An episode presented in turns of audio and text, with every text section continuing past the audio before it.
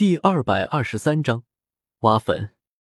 这片广场的面积也是够大的，众人走在其中，就如同行走在沙漠的蚂蚁一般，显得格外的渺小。不过，能进入古地洞府的，都是斗圣以地绝顶高手。这些人，无论是心性还是韧性，都不算差，因此也并未有人骚动出声。只是现场的气氛比较沉重罢了。当然，也有人神态比较放松，比如说李来。此刻，他正一脸好奇的打量着驼舍谷地所留下来的一伙广场。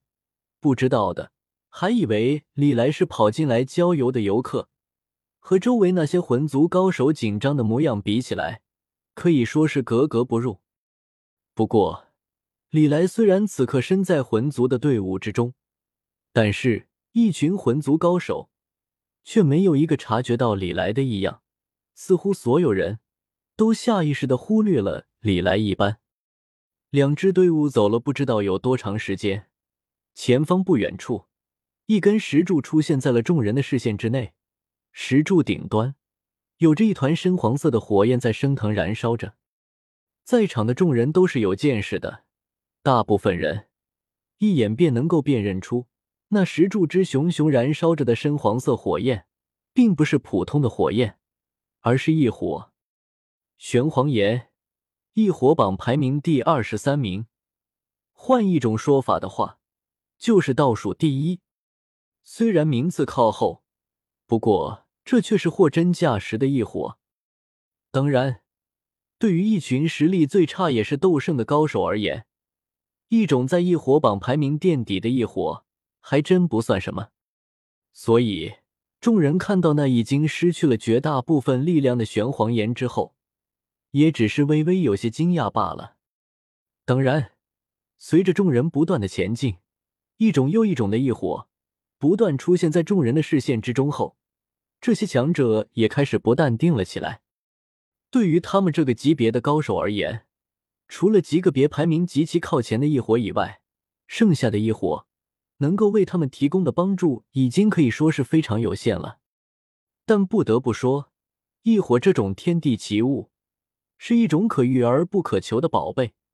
即便是对于斗圣而言，想要寻找到一种异火，也是需要花费大量的精力的。更别说像驼舍古地这般，收集到了天地之间几乎所有的异火。看着各种异火按照异火榜的排名不断出现在自己的视线之中，众人都已经快要麻木了。直到最后，众人来到这一火广场的尽头，看到那两根尤为巨大的石柱，众人这才回过神来，脸忍不住的露出了些许失望的表情。看起来，异火榜前三名的三种异火，即便是驼舍古地，都没能获得。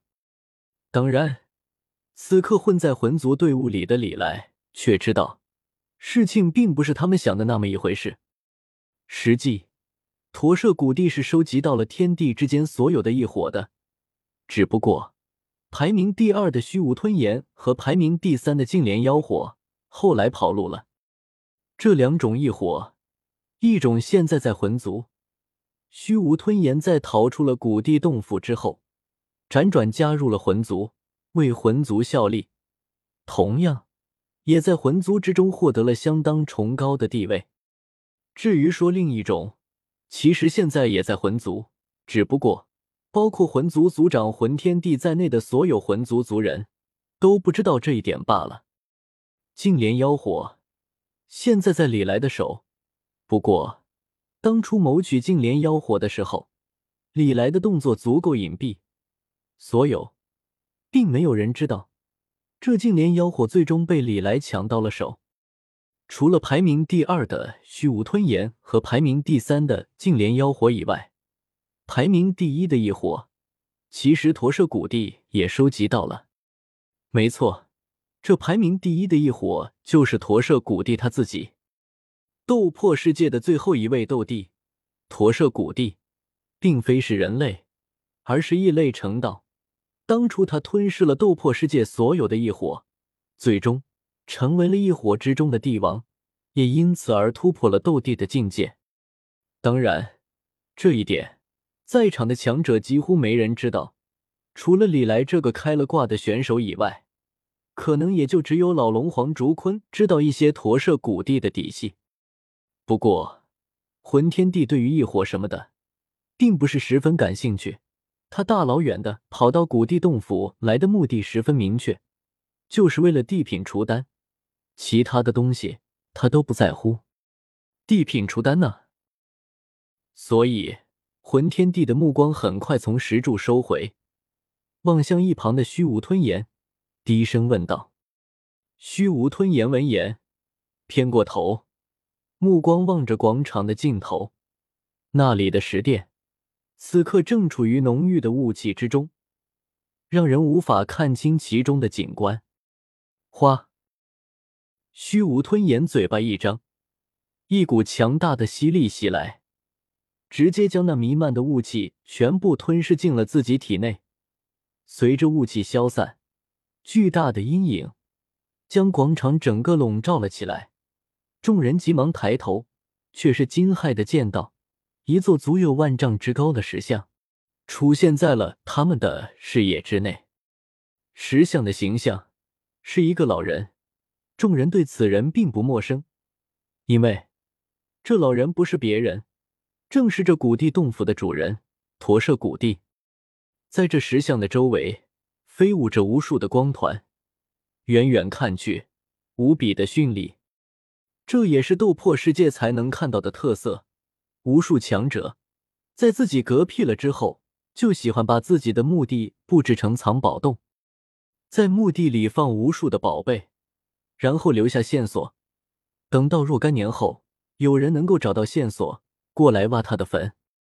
虽然在斗破世界待了这么些年，但是李来依然无法理解，这些强者在嗝屁之前，到底是抱着什么样的心态。才会把自己的墓地搞成这样，还专门留下线索，等着后人找到这里挖坟掘尸。为何斗破世界会有如此的传统，已经没有人知道了。不过现在看来，就连驼舍古地也没能免俗。他同样在自己的墓地里藏了不少的好东西，那些飞舞的光团，每一个都代表着一种功法或者斗技。